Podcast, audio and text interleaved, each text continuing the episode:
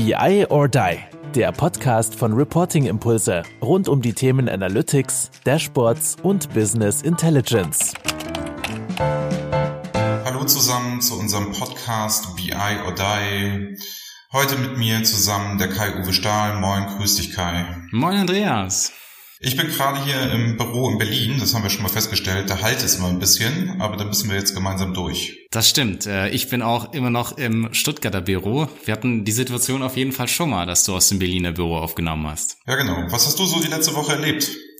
Ähm, meine letzte Woche war äh, relativ intensiv, muss ich sagen. Ähm, ist äh, logischerweise in Stuttgart gestartet, äh, bin dann nach Berlin gefahren, war dann auch äh, im Büro, habe mich da ähm, auch noch mit unserer Kollegin, mit der, mit der Anne getroffen und unserer Werkstudentin haben wir da ein paar Sachen ähm, zum Social Media und Website und ein paar interne äh, Prozesse da noch angestoßen und überarbeitet. Das war auf jeden Fall auch wieder ähm, sehr spannend. Dann ging's äh, Richtung Richtung Fürth, ähm, äh, ein paar Workshops noch gemacht äh, zusammen mit der Anna, dann nochmal Richtung München, wo wir teilweise ja auch noch eine relativ ähm, ja schöne schöne Situation hatten, dass wir Fußball uns anschauen äh, konnten und ähm, dann noch ein paar Vertriebstermine. Und da war ich tatsächlich schon auch froh, dass es dann am Freitag äh, irgendwann mal ich dann wieder zu Hause war und in der Mittagspause tatsächlich äh, mit, äh, mit unserer Tochter ähm, ins Babyschwimmen gegangen bin. Also es war dann doch äh, noch ein netter Ausgleich am Ende der doch relativ intensiven Woche. Oh, okay, cool. Ja, also ich war ja auch dann mit dir in München, ne? mussten wir ja mal den FC Bayern München ertragen in so einem leisen Stadion. ähm, Gut, sonst du bist natürlich da anderes gewöhnt äh, vom HSV, ne? Es ist Absolut. natürlich dann schwer. Also wir können, also ganz ehrlich, also wir können in der zweiten Liga 0-1 verlieren und trotzdem ist es lauter. Egal. Anderes Thema könnten wir aber auch mal Fußball-Podcast machen.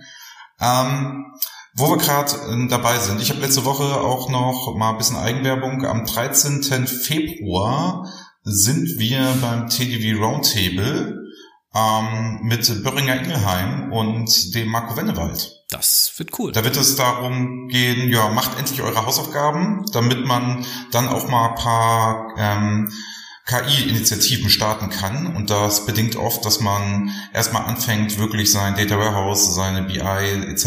in den Griff zu kriegen, bevor man da anfängt und ein paar Rollenmodelle entwirft. Und das werden wir dann mal vorstellen, was wir denken ein guter Weg sein wird. Also da wird es dann demnächst auf der TDWI-Seite die Einladung zu geben. Ich muss heute Nachmittag noch den Text dafür verfassen, was wir da genau machen, genau vorstellen. Hast du denn äh, sonst in der Schule auch immer deine Hausaufgaben gemacht, wenn du so andere jetzt sagst, hier Hausaufgaben machen? Das ist mir so dummer Gag, ist mir jetzt blöd eingefallen. Ja, ich habe aber wirklich, also ich habe in der Schule nie Hausaufgaben gemacht. Ich habe es immer nicht eingesehen, dass man auch noch abseits der Schule irgendwas für die Schule machen sollte. Und wie hast du es dann aber gelöst? Dann abgeschrieben oder? Nö, einfach nicht gemacht. Einfach nicht gemacht. Na gut, ja, das ist deswegen, natürlich, du hast, du hast irgendwo äh, Abi in, in Norddeutschland gemacht, richtig? genau. Ja gut, Kai, steigen wir ein. Ja, ich habe fünf Fragen äh, für dich. Ne? Ähm, und zwar jetzt starte ich mal mit einer externen Frage, die an uns angetragen wurde, die ich hier bekommen habe. Ähm, ich keine Ahnung, von wem die kommt. Ähm, sie, sie, wurde, sie wurde uns ähm, einfach via Instagram geschickt und das, das gibt's ja nicht. Und Anne hat sie dir zugesteckt und nicht mir. Das ist ja unfair.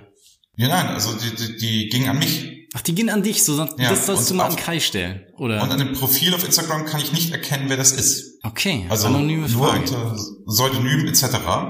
Ähm, keine Ahnung. Auf jeden Fall die Frage war ganz gut. Ne? Ähm, was sind die wichtigsten Tipps beim Gründen einer Unternehmensberatung, Komma Managementberatung? Also hier scheint es jemanden eher zu interessieren, wie man so eine Beratung gründet. Ich dachte, die Frage nehme ich aber mal auf, wenn sie schon uns gestellt wird. Ja, äh, trifft ja auch absolut auf BI or Die zu.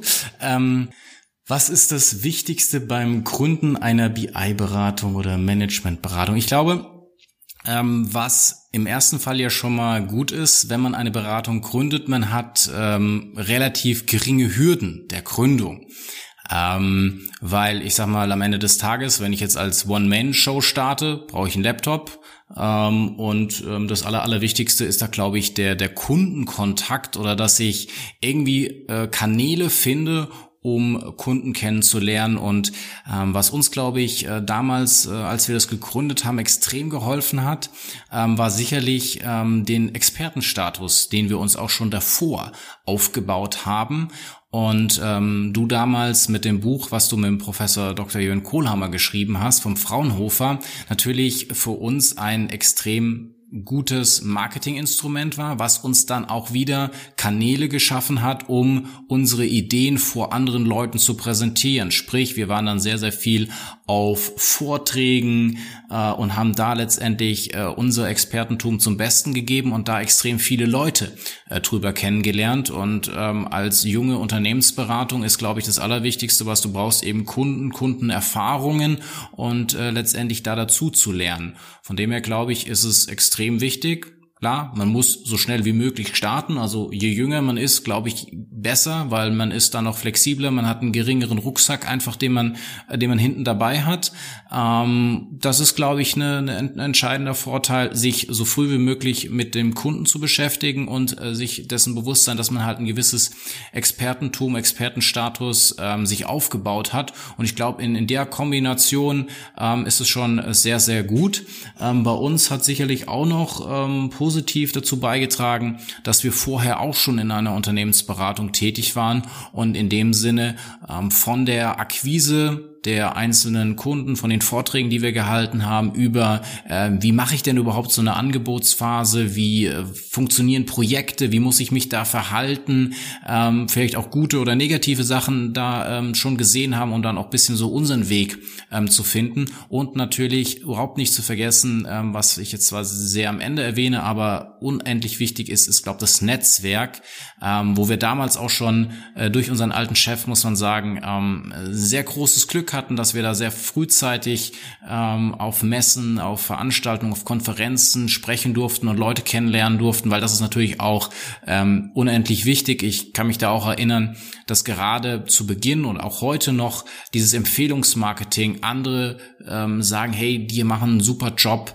uns extrem viele Projekte auch schon ja, einfach eingebracht hat. Ja, also ich glaube, es ist auch so, man muss heute, wenn man als Unternehmensberatung in den Markt geht, man muss schon andersartige Produkte geben. Also ich glaube, so dieses typische Gründen mit einem Kunden, den aufbauen, da den ganzen Tag sitzen, immer fünf Tage die Woche, ne, kann zwar den Cashflow sichern, kann das auch machen, aber ich glaube, die Nachfrage am Markt ist eine andere. Wir haben ja hart darauf gesetzt, auch die Ausbildung und Befähigung der Mitarbeiter. Also wir machen uns in unseren Projekten ja mit der Zeit immer wieder überflüssig. Ne? Wir helfen ja immer, geben Starts, machen Prototyping, helfen bei der Anbindung, bei der Erstellung von Dashboards und machen sie lauffähig, aber geben das Wissen dann ja weiter an die Mitarbeiter. Und ich glaube, das unterscheidet heute den Beratungsmarkt in so zwei verschiedene ähm, Dinge. Einmal Leute, die wirklich beraten, eine Meinung vertreten, Wege aufzeigen und andere, die eher so eine verlängerte Werkbank sind. Also sprich, verlängerte Werkbank so Richtung gar nicht negativ gemeint, so Zeitarbeit, wo ich Ressourcen dazu kaufe, die quasi dann schon Mitarbeiter sind. Also da glaube ich, sind so gerade, wenn man so eine Managementberatung oder so eine kleine Beratung gründen möchte, eine der Erfolgsfaktoren, dass man definitiv neue Angebote an den Kunden bringt und auch für viele Kunden setzt, um möglichst viel Erfahrung zu haben. Genau, also ich habe da auch mal hier letzt wieder so eine schöne Unterscheidung gehört. Ähm, Dienstleister versus Partner oder Partner auf Augenhöhe. Ähm, und ich denke, man kann sich natürlich was auch viele große Beratungen sicherlich an der einen oder anderen Stelle oder zumindest mit ähm, einem Supporting Stack setzen, ist halt diese, diese Dienstleistung. In dem Sinne, ich mache genau das, was irgendwo gefordert wird. Ähm, keine Ahnung, hab da meine Lastenhefte oder whatever, aber in dem Sinne mache ich genau das, was der, ähm, was der andere auf der Gegenseite von, von mir erwartet und aber halt auch nur genau das und nicht mehr und nicht weniger und das ist halt alles immer irgendwie kompliziert und dann gibt's Change Requests und dann muss wieder an die verhandelt werden und was weiß ich, was man da so ähm, aus der einen oder anderen äh, Beratung vielleicht schon mal gehört hat, dass es dann halt irgendwie so eher kompliziert wird. Aber eben dieses einfache äh, dynamische, agile, wir kriegen ein gutes Projekt hin, wir bringen unsere Expertise mit, wir enablen dich, wir bringen dich weiter, wir pushen dich ähm, auch innerhalb deines Organisation weiter nach oben zu kommen. Ich glaube, das ist so eine Sache, die, die wirklich hilfreich ist und halt diese schnelle Geschwindigkeit auch in die Projekte bringt, haben natürlich oftmals größere, ein bisschen oder größere Unternehmen da noch Nachholbedarf. Und da kann man natürlich als wildes, junges ähm, Unternehmen, glaube ich, auch vom Spirit her extrem viel beitragen. Aber ich glaube auch, man muss eben ein bisschen, bisschen bisschen anders sein, ähm, so wie wir das auch an der einen oder anderen Stelle versuchen oder wir ja auch schon von vornherein, wie du sagtest, dieses Enablement darauf gesetzt haben. Wir wollen viele Kunden haben, wir wollen kurze Projekteinsätze haben und wir wollen eben nicht Mitarbeiter werden. Also Mitarbeiter als Berater beim Kunden. Ja, ich glaube auch, ne? Also dass du brauchst heutzutage wirklich mehr so diesen Ausbildungscharakter. Du musst auch bereit sein, was zu geben. Wir machen das ja hier auch mit dem Podcast. Wir geben hier ja auch Wissen und Impulse. Ne? Die könnte man ja auch in Workshops quasi verkaufen. Ähm, da muss man natürlich auch immer sehen, dass heutzutage die Welt sich geändert hat und dass man halt sehr, sehr, sehr viel schon geben muss und dann halt hinten raus eigentlich noch immer weiter in die Tiefe gehen muss in Workshops. Ne? Ich glaube, früher hat es auch gereicht, wenn du ein paar Sachen mal einen zum Tag angerissen hast. Heute geht es schon immer tief rein und der Kunde ist, glaube ich, auch immer sehr, sehr, sehr, sehr anspruchsvoll. Also die goldenen Beraterzeiten, glaube ich, sind da auch vorbei, was man so aus den 90er Jahren gehört hat. Ich finde es auch eigentlich gut so, muss ich ganz ehrlich sagen. Und man muss natürlich äh, in jedem Fall äh, im Klaren sein, was es auch bedeutet, wenn man dann eine Unternehmensberatung gegründet hat und vor allem, wenn man, so wie wir sagt, man möchte viele unterschiedliche Kunden sehen, ähm, das ist dann halt auch viel mit der Bahn unterwegs sein, mit, äh, mit äh, dem Flieger oder wie auch immer, auf welches Verkehrsmittel man dann auch immer setzen mag. Ähm, ja, das ist vielleicht dann auch so. Auf die Bahn. Natürlich, brauchen wir gar nicht diskutieren. Ja, genau. Also für also, uns damals eine ganz klare Entscheidung. Sonst hast du ja immer das Gefühl, dass Kreta dir hinten im Nacken steht, wenn du im, am Flughafen irgendwo eincheckst. Ja gut, aber also, äh, Kreta fährt ja auch Bahn, aber äh, fährt erste Klasse und lässt dann Fotos machen, wie sie irgendwie in übervollten Zügen ähm, vor der Toilette sitzt. Also gut, das ist uns aber auch schon passiert. Müssen wir das ist uns auch schon sagen. passiert, ja. Also das war ja bei euch das erste Mal. Nur trotzdem, also Inlandsflüge heutzutage, wenn es unbedingt sein muss. Aber ganz ehrlich, ich verzichte ja auch drauf. Ich bin ja auch am Zumal in Stuttgart und Hamburg-Stuttgart wäre so eine Strecke mit dem Flieger. Ne? Da sage ich heute auch zutage, ey, das fahre ich mit dem Zug. Dann fahre ich halt ein bisschen früher los, bevor ich mich da in den Flieger setze. Du mogelst am Zug und fliegst nach Berlin, ne? Das ist richtig, Aber, weil ähm, das doch dann manchmal ganz, ganz, ganz entspannt ist. Aber ja, größtenteils ähm, absolut äh, Bahnfan und mit unserer Bahncard 100 ist ja in dem Sinne auch äh, eine klare Entscheidung getroffen worden für uns. Eben. Na gut, kommen wir jetzt mal eher wieder zu den BI-Fragen. Und zwar, was sind denn so deine Tipps, wenn man sagt, man hat einen riesen Tool-Zoo? Also man hat eine komplett heterogene Landschaft, hat tausend Tools im Einsatz, gerade größere Konzerne haben oft das Problem. Was sind so deine Tipps, wie man so ein Zoo gehandelt bekommt? Gut, also ich glaube erstmal ist es äh, nichts nicht nichts Verwerfliches, wenn man wenn man vor der Herausforderung steht, ähm, diesen diesen Zoo zu handeln. Also das glaube ich kennt man aus sehr sehr vielen Unternehmen, ähm, die da halt historisch gewachsen ähm, diese diese diesen Zoo einfach haben oder diese Vielzahl an an Tools haben. Ähm, jetzt ist natürlich, aus welcher Perspektive man an die, an die Sachen äh, rangeht. Ähm, wenn ich natürlich in meinem Klein-Klein denke, also ich sag mal meine kleine Abteilung habe, ähm, würde mich das, das ganze To-Thema relativ wenig interessieren, weil ich sage, ähm, ich habe einen konkreten Case, ich will schnell ähm, was erreichen, ähm, ich will da jetzt nicht mich mit irgendwelchen Leuten groß abstimmen müssen, also so diese klassische Schatten-BI oder was man da Schatten-IT oder was man da immer so dazu sagt, da würde ich das ja auch ganz einfach in meinem Bereich was für mich am besten passt, einfach nutzen und würde mich da nicht interessieren, dass dann irgendjemand ähm, da in Richtung, was weiß ich, hier Zoo und, und so weiter spricht. Ähm, wenn das natürlich äh, größer aufgezogen ist, ähm, glaube ich, kann man da immer wieder so Wellenbewegungen erkennen, dass die Leute immer so da hin und her tingeln von äh, Zentralisierung, Dezentralisierung. Also entweder ich lasse alles zu oder ich ähm, lasse ähm, lass gar nichts zu.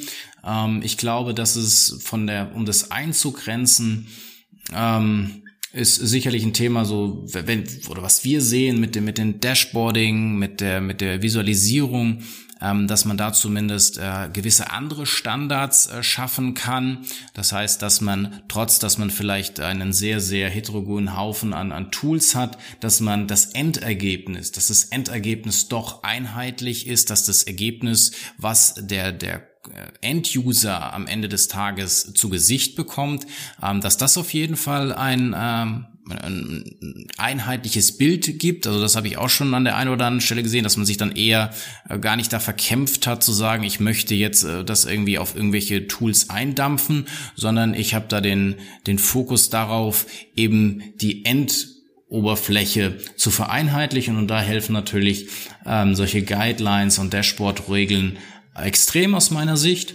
Ja, gut, also man kann ja in jedem Tool auch gleich visualisieren, ne? Also wenn du den gemeinsten, den kleinen gemeinsten gemeinsamen Nenner hast, dann ist es ja auch überhaupt gar kein Problem, in jedem Tool alles gleich zu visualisieren. Ne? Also ob die Klick und Bedienung in der Aktivität bisschen anders ist, aber man kriegt ja schon Dashboard-Oberflächen hin, egal von welchem Tool, die sehr, sehr gut sind, alle einheitlich.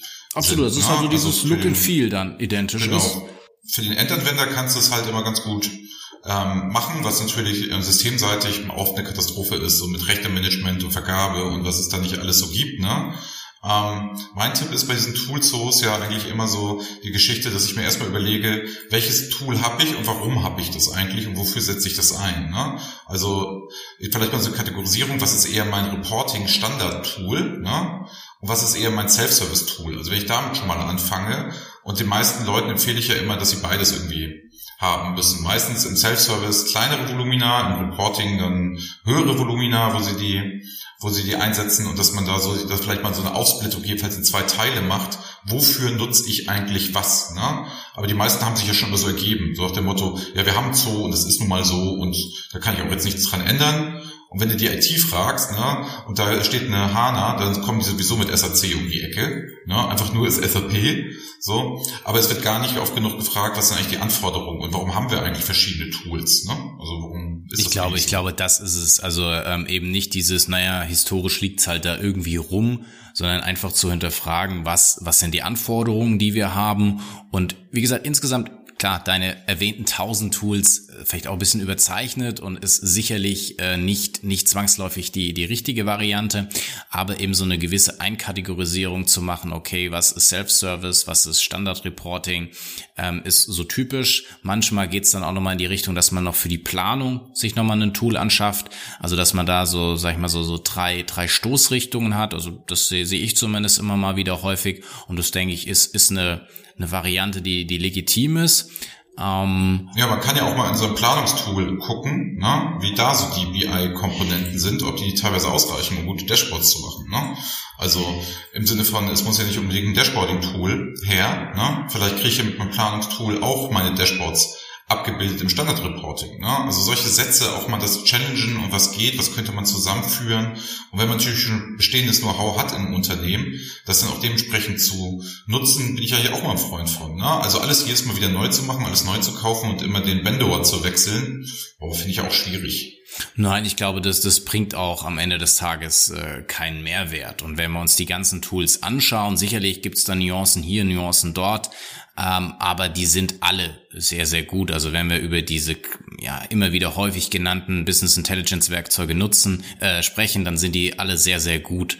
Und ähm, ich glaube, man muss dann eher sich hinterfragen, was will ich erreichen, was sind die Inhalte, die ich vermitteln, warum mache ich das denn überhaupt? Du hast ja mal so schön gesagt, ja, ein Dashboard, was ist eigentlich ein, ein, ein gutes Dashboard? Ich habe das ewig lang beschrieben in irgendeinem Podcast und du hast gesagt, ja, eigentlich ist es nur das, was genutzt wird. Also vielleicht kann man ja dann so auch an, an die Tools rangehen und schauen, okay, wer, wer, wer nutzt sie denn überhaupt? Und dann halt zu hinterfragen, warum machst du das, um da halt einfach eine, Eingrenzung äh, dann auch zu hinzukriegen. Ja, genau. Also es ist halt bei diesen Toolsource, also diese Single-Window-Strategie halte ich für überholt. Ne? Immer zu sagen, es muss alles aus seiner Hand, das beraubt mir halt auch sehr viel Flexibilität, auch im Einkauf der Tools und solche Sachen. Man muss halt immer nur nicht diese Entweder-Oder-Frage immer stellen, sondern welches Tool wird am besten für irgendetwas genutzt. Und ganz ehrlich, dass ich jetzt keine fünf BI-Tools brauche, sehe ich auch so. Ne? Aber dass man vielleicht mal so zwei hat, das macht aus meiner Sicht dann schon Sinn. Genau, und sich da halt nicht von vornherein irgendwie einschränken oder denken, oh, ich mache da jetzt eine falsche Entscheidung. Wir haben ja auch schon ähm, teilweise Entscheidungen begleitet, wo die Leute sagen, boah, ich habe jetzt da gar nicht so in meinem Umfeld ja so den großen Unterschied gesehen. Deswegen ist es da einfach glaube ich, auch diese Geschnelligkeit und sich dann zu entscheiden. Und wenn ich dann am Ende vielleicht nochmal ein weiteres Tool für einen, irgendeinen Spezialfall brauche, dann ist es ja fair. Aber dann habe ich ja vorher schon sehr, sehr viel vielleicht mit dem anderen Tool gelernt. Und ähm, ich glaube, das ist es. Also Single Vendor finde ich auch blöd.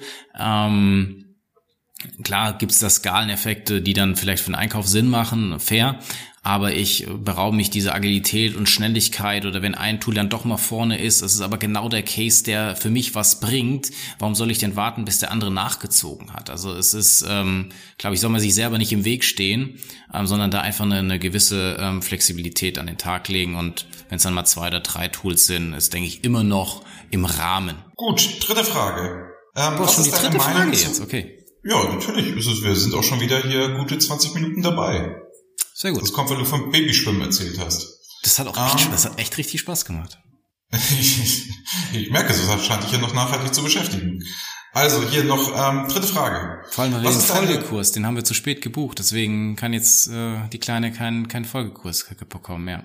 Deswegen. Möchtest du noch was zum Nein. Babyschwimmen erzählen? Sonst würde ich dann doch mal ansetzen und versuchen. Okay, dann äh, setz mal zur Frage an. Oder du musst einfach okay. mich übertönen, aber das ist immer so blöd, weil wir uns jetzt nicht sehen, ne? Dann äh, kann man nicht noch lauter werden und okay, jetzt. Stell die Frage. Also, Nummer drei. Was ist deine Meinung zu Partnerschaften? Also strategische Allianzen und Dingen und wo man so mit Produktherstellern zusammengeht oder mit anderen Unternehmensberatungen etc. So, wie denkst du also aus Kundensicht? Ist das sinnvoll? Ist das nicht sinnvoll? Sollte man solche auf solche Partnerschaften setzen? Also weißt du, ist es jetzt irgendwie gut für den Kunden, schlecht für den Kunden? Sollte man da auch alles aus einer Hand nehmen? Wie siehst du das? Also ich finde Partnerschaften insgesamt immer sehr, sehr bereichernd, auch ähm, aus Kundensicht. Vor allem, weil am Ende des Tages ist da zwar ein Tool und mm, wir denken, dass wir da alle irgendwie rational entscheiden, aber doch sind da irgendwie menschliche Komponente mit, mit integriert. Und am Ende des Tages ähm, muss das Tool irgendwie umgesetzt werden, es muss erklärt werden, es muss verstanden werden, es muss eingeführt werden. Und da gibt es immer wieder äh, Trainings brauchst da, da brauchst Menschen, die irgendwie moderieren, die unterstützen.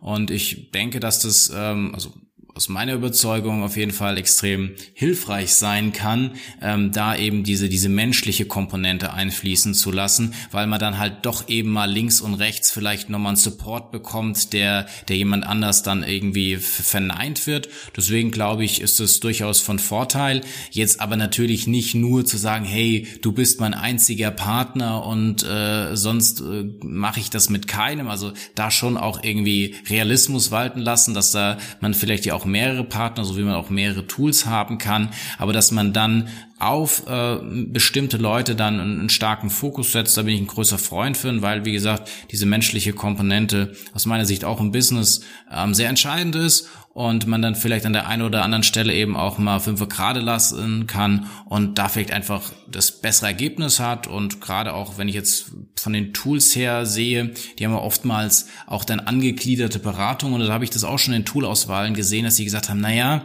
ähm, die sind zwar ein bisschen kleiner, aber die haben auch nochmal eine angegliederte Beratung und die waren auch mit bei der Toolauswahl und die haben einfach den Eindruck vermittelt, die wollen, dass wir ein gutes Ergebnis am Ende des Tages erzielen und eben nicht nur Tool weg äh, und also Tool rein und dann wieder weg so. Ähm, und deswegen glaube ich, ist da eine Partnerschaft äh, durchaus sinnvoll. Sie soll mich aber nicht limitieren, deswegen äh, Single-Partnerschaften würde ich nicht eingehen.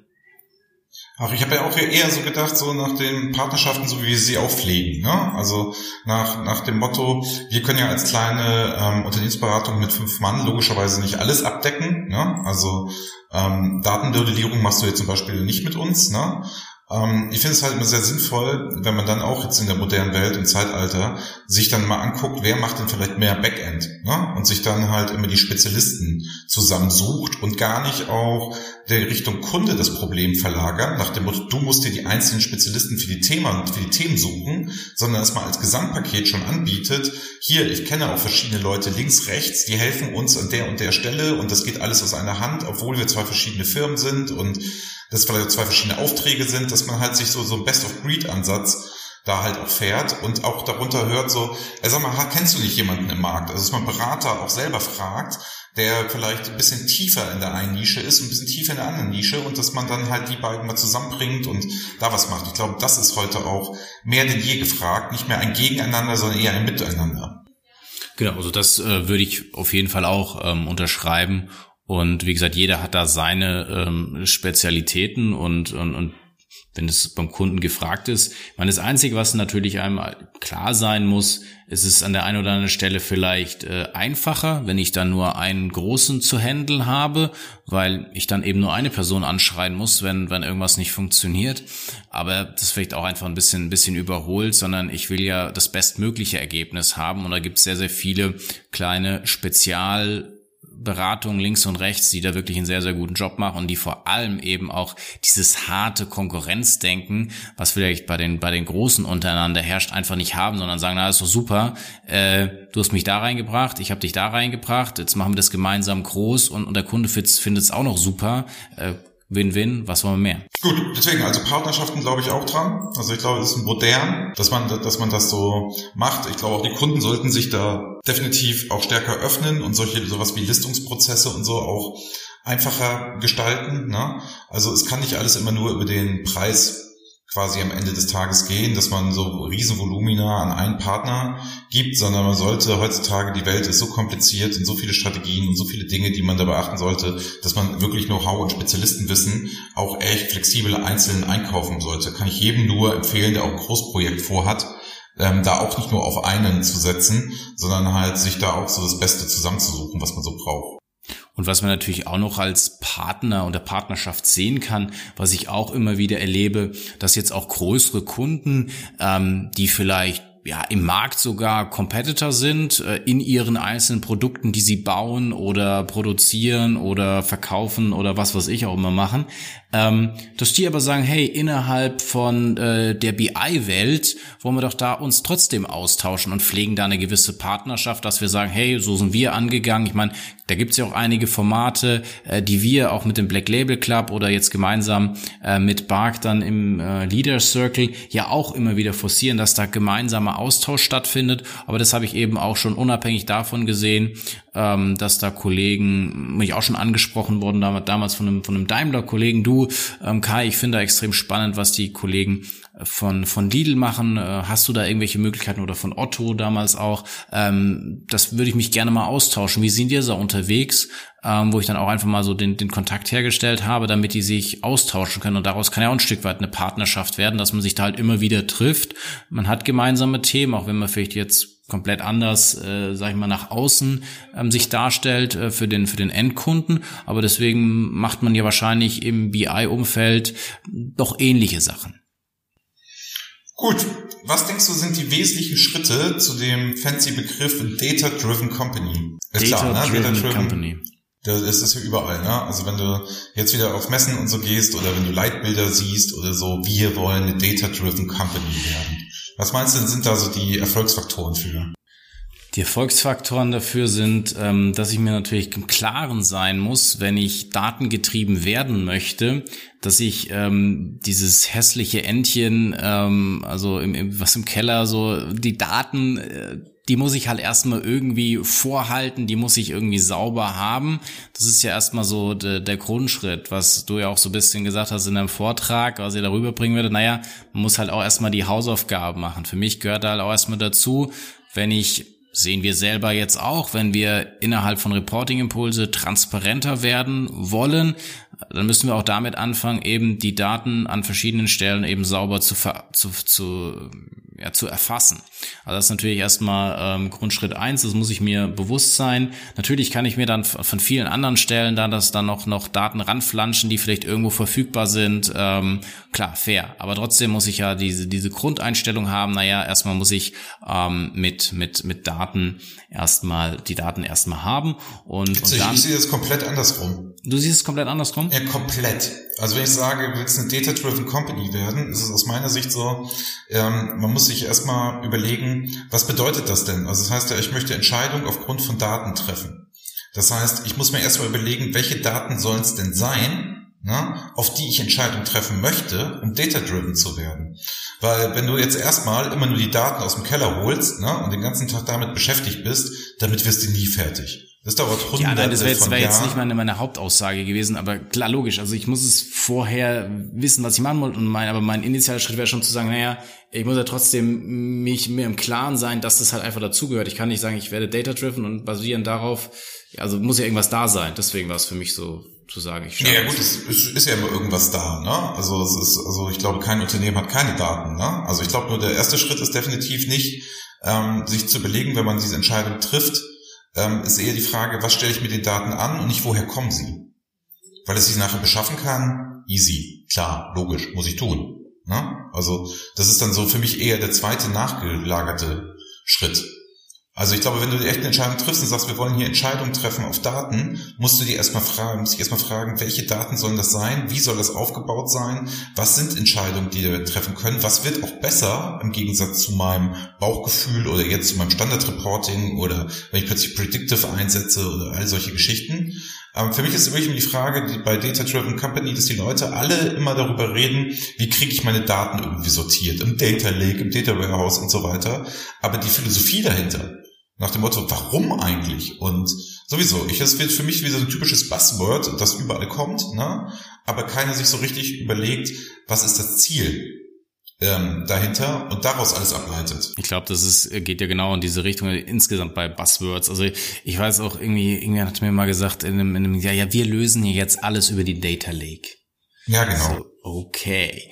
Ähm, nein, also klar, für mich ist es schon ähm, dieses Bewusstsein für Daten, dass ich die erstmal brauche und dass ich da eine gewisse Sauberkeit habe, glaube ich, ist, ist, ist mir weiterhin wichtig. Ähm, aber nichtsdestotrotz ähm, ist, es, ist es entscheidend, dieses übergeordnete Bild zu haben, in dem Sinne, was, was wird's mir bringen? Wo generiere ich tatsächlich Mehrwert für mein Unternehmen? Weil, wie gesagt, klar, nur Daten zusammen bringt erstmal nichts. Und ich glaube, da muss ich halt einfach, wie kriege ich einen Wettbewerbsvorteil äh, gegenüber meinen, meinen, meinen Mitkonkurrenten? Weil sonst bringt's mir ja nichts. Also jetzt rein nur, nur Daten zusammen und dieses Buzzword datengetrieben irgendwie durch, durchs äh, Dorf zu jagen, ist absolut nutzlos.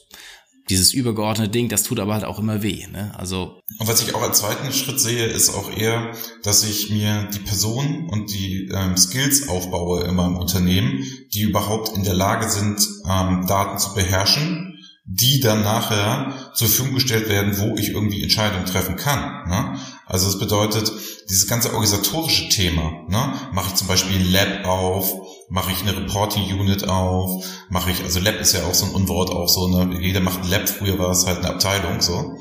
Ähm, und wie enable ich die Leute und welchen Freiheitsgrad gebe ich denen und wie lange gebe ich ihnen dafür Zeit und wie lange brauche ich denn, um so einen Data-Driven Prozess überhaupt mal initial anzustoßen?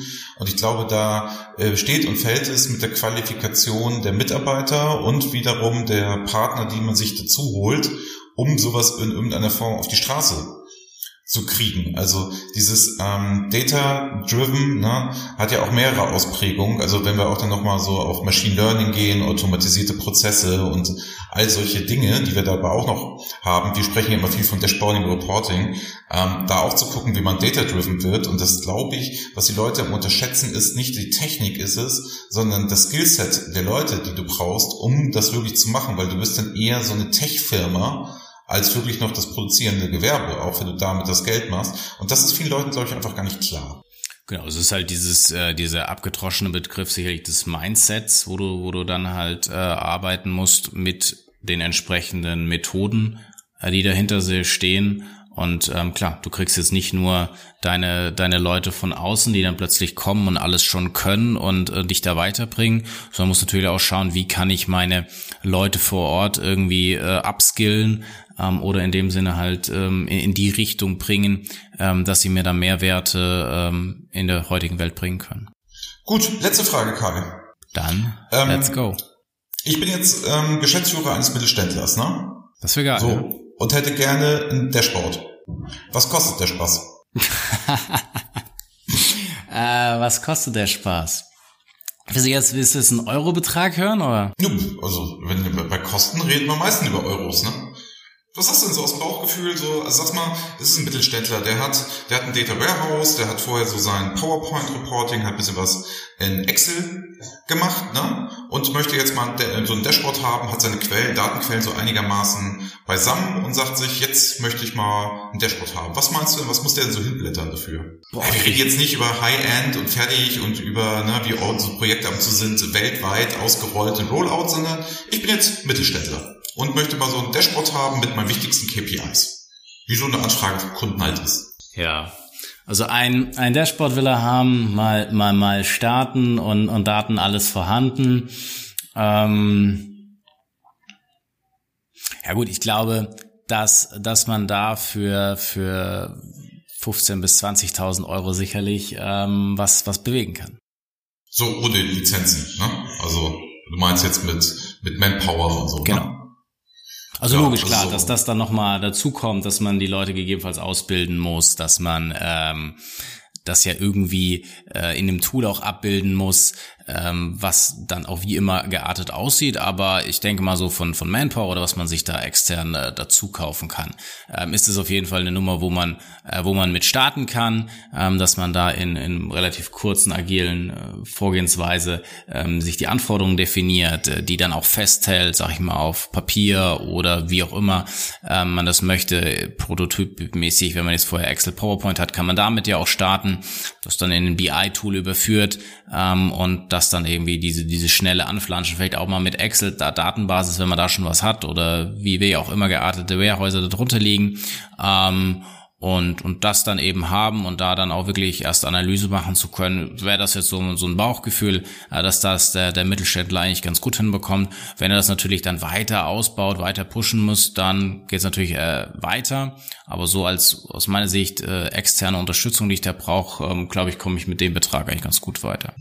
Ja, denke ich auch. Also das ist halt, ne, quick and dirty, geht's mal los, hast was, kannst damit arbeiten, musst natürlich auch selber Opportunitätskosten rechnen, ne? Also da, dass du da auch ähm, was machst und sag ich mal, wenn du es nachhaltig gestalten willst, dass du dir halt Guidelines, Videos, wie wird sowas erstellt, wie funktioniert sowas und welche Mittel hat man denn und das dann auch so macht, dass man weitere Dashboards bauen möchte, etc. sowieso. Ich würde auch sagen, so zwischen 15 und 50.000 kriegt man halt dann wirklich wie auch bei so einem Autokauf, ne, von Golf bis Mercedes oder Porsche kriegst du dann halt auch da die ganze Bandbreite. Das muss sich jeder so überlegen, wie es, wie wie es machen möchte. Ne? Also ich bin natürlich ein Freund davon, logischerweise, unser Geschäftsmodell ist gleich richtig zu machen, ne? damit man nicht immer wieder neu ein Dashboard baut, sondern halt einmal ein Standard entwickelt, einmal ein Vorzeigedashboard baut und daraus dann die nächsten Dashboards selbstständig ableitet und die Leute enabled. Ne? Und da bist du natürlich dann schon auch mal bei 50.000. Ja, Absolut, das ist halt, wie gesagt, so ein bisschen das, viel mehr Benefits hast. Wenn du jetzt wirklich nur hast, alles klar, jetzt einfach mal ein Dashboard, weil ich bei beim Konkurrenten gesehen hat, dass der auf dem iPad durch ein Dashboard flippt, ähm, dann ist es, sag ich mal, auch äh, relativ schnell irgendwie gegen Jahresende nochmal noch mal, noch mal möglich. Aber wenn man halt eben dieses größere Bild hat und sage, ich will, ich denke jetzt nicht nur an einem Dashboard, sondern ich denke in, in 100 Dashboards ähm, und will das eben standardisieren und, und das eben auch zugänglich machen, dass es eben alle meine Mitarbeiter können, dass es jetzt nicht nur kurz von außen reingetragen wurde, sondern dass es wirklich akzeptiert wird, auch in meinem Team. Da ist natürlich viel auch wieder People Management und ähm, Kommunikation Kommunikation und Moderation notwendig, dann muss man einfach ähm, ja sich im Klaren sein, dass man da auch weitere Kosten eben noch hat, plus das Tool kommt dazu ähm, und eben auch die Opportunitätskosten, dass die Leute ja im Zweifel ja auch jetzt nicht 100 Prozent dann mehr ihre ihre Aufgaben vor Ort, ihr Tagesgeschäft machen müssen, sondern da ja auch unterstützend äh, in den in den Workshops einfach helfen müssen. Gut, Karl, das waren fünf Fragen. Das waren fünf Fragen, ja knapp 40 Minuten. Ich würde vorschlagen, nächstes Mal machen wir keine fünf Fragen, sondern unterhalten uns mal über unser Dashboard Canvas Modell. Das können wir ähm, super gerne mal machen, weil wir es ja auch an einigen Stellen direkt getestet haben und was da so die, die Erfahrungen waren und ähm, das finde ich cool. Also das können genau. wir gerne machen können wir mit so einem Dashboard Canvas Modell zusammen durchgehen. Ne? Also ähm, wer es nicht kennt, es werden dort halt Key Partner und Customer Relationship und so weiter. Wir haben es auf die Dashboarding-Welt übertragen, wenn ich ein Dashboard bauen möchte, an was ich achten muss, was ich tun muss, wie ich das so machen kann und haben so ein generisches Konzept aufgesetzt, können wir ein bisschen von Erfahrung berichten und dann gehen wir es einfach mal gemeinsam durch, wir würden das in der nächsten Folge auch dann dementsprechend verlinken und mal zum Download bereitstellen. Und dann würde ich sagen, können wir das mal diskutieren, würden wir mal ein Special machen.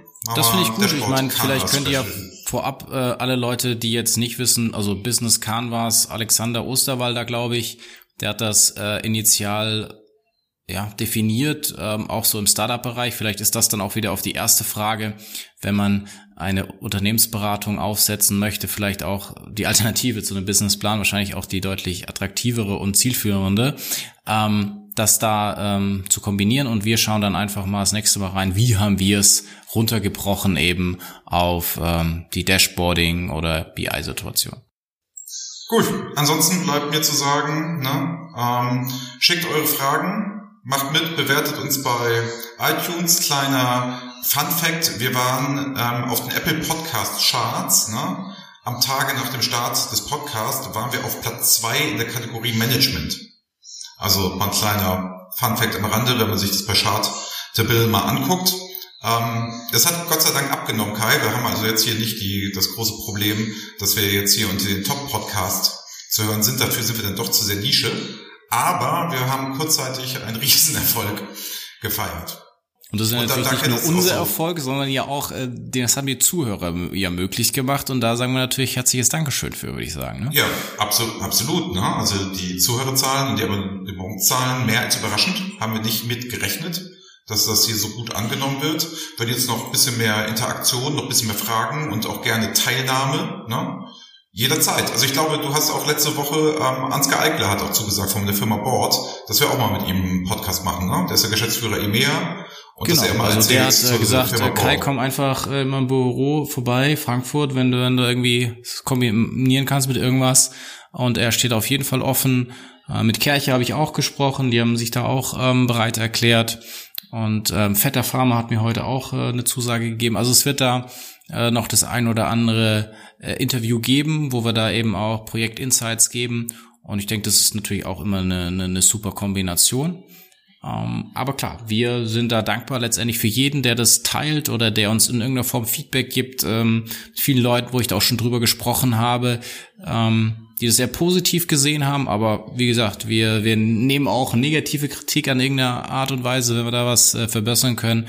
Von dem her schreibt uns, schreibt uns Fragen. Also ich äh, stelle Andreas auch super gerne ähm, die schwersten Fragen der Welt. Also von dem her, wenn ihr da welche auf Lager habt, ähm, schickt sie mir rüber. Das nächste Mal oder das übernächste Mal äh, sind dann ja wieder die Fragen angesagt.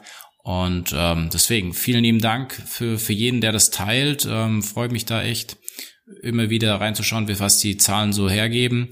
Und von dem her freue ich mich aufs nächste Mal und wünsche euch einfach noch eine schöne Zeit. Ja, und es ist auch gut, dass wir jetzt hier aufhören. Ähm, bei uns im Büro, im Nachbarsbüro, zieht hier gerade Guido Maria Kretschmer aus und es wird jetzt gerade zunehmend lauter hier und ich weiß nicht, wie viel mein Mikrofon dann noch parallel mit aufzeichnet. Also insofern gut, dass wir durch sind. Wieder fünf schnelle Fragen heute gehabt. Äh, mit dem Canvas werden wir ein bisschen in die Tiefe gehen und ansonsten na, schönes Wochen, schöne, schönes Wochenende wollte ich sagen, schöne Woche noch.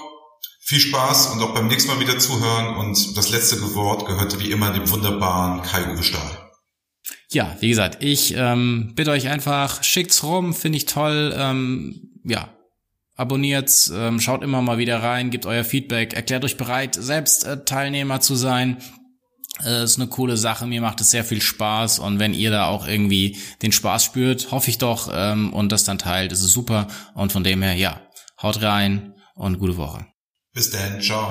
Das war BI or Die, der Podcast von Reporting Impulse. Danke, dass ihr auch diesmal wieder mit dabei wart. Wenn es euch gefallen hat, dann hinterlasst uns doch eine gute Bewertung und abonniert den Podcast, um keine weitere Folge zu verpassen. Bis zum nächsten Mal.